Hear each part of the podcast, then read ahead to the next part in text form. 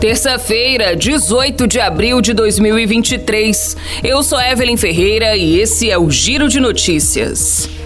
Os bancos vão entregar um cronograma de estudos ao governo e ao Banco Central sobre as causas dos juros altos no rotativo do cartão de crédito, segundo o ministro da Fazenda, Fernando Haddad. Ele se reuniu com representantes de instituições financeiras para discutir uma solução para as taxas dessa modalidade, que estão em 417,4% ao ano.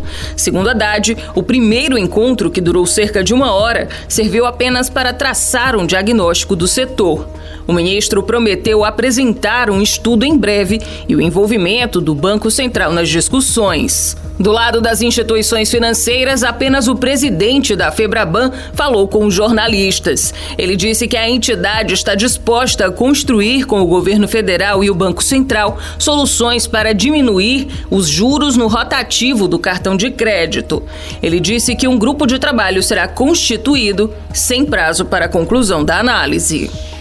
O governo não pretende reverter parcialmente ou totalmente o cerco a empresas estrangeiras que usam brechas para venderem produtos sem pagar imposto, conforme o secretário da Receita Federal, Robinson Barreirinhas. Ele disse que a alíquota de 60% passará a incidir sobre o envio de mercadorias de até 50 dólares em todas as circunstâncias, inclusive nas remessas entre pessoas físicas.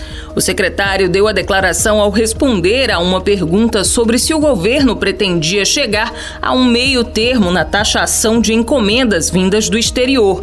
Na semana passada, o Ministério da Fazenda e a Receita anunciaram a intenção de reforçar a fiscalização de encomendas por meio do preenchimento de uma declaração antecipada da empresa vendedora e do fim da isenção de encomendas entre pessoas físicas de até 50 dólares, benefício regulado por uma instrução normativa do fisco.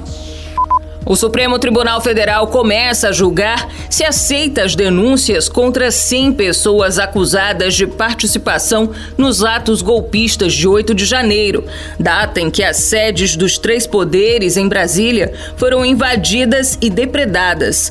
O julgamento é realizado no plenário virtual até às 11 horas e 59 minutos da noite da próxima segunda-feira. Nessa modalidade de julgamento, os ministros depositam os votos de forma eletrônica eletrônica e não há deliberação presencial. As defesas dos 100 acusados tiveram até às 11 horas e 59 minutos desta segunda-feira para enviar sustentação oral por meio eletrônico. Todas as acusações foram apresentadas pela Procuradoria-Geral da União.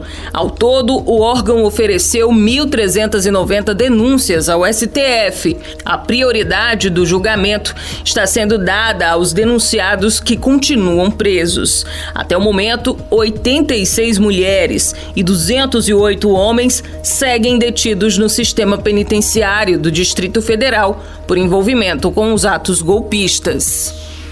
O Giro de Notícias tem produção de Igor Silveira, na sonoplastia André do Vale. Essas e outras notícias você confere no gcmais.com.br.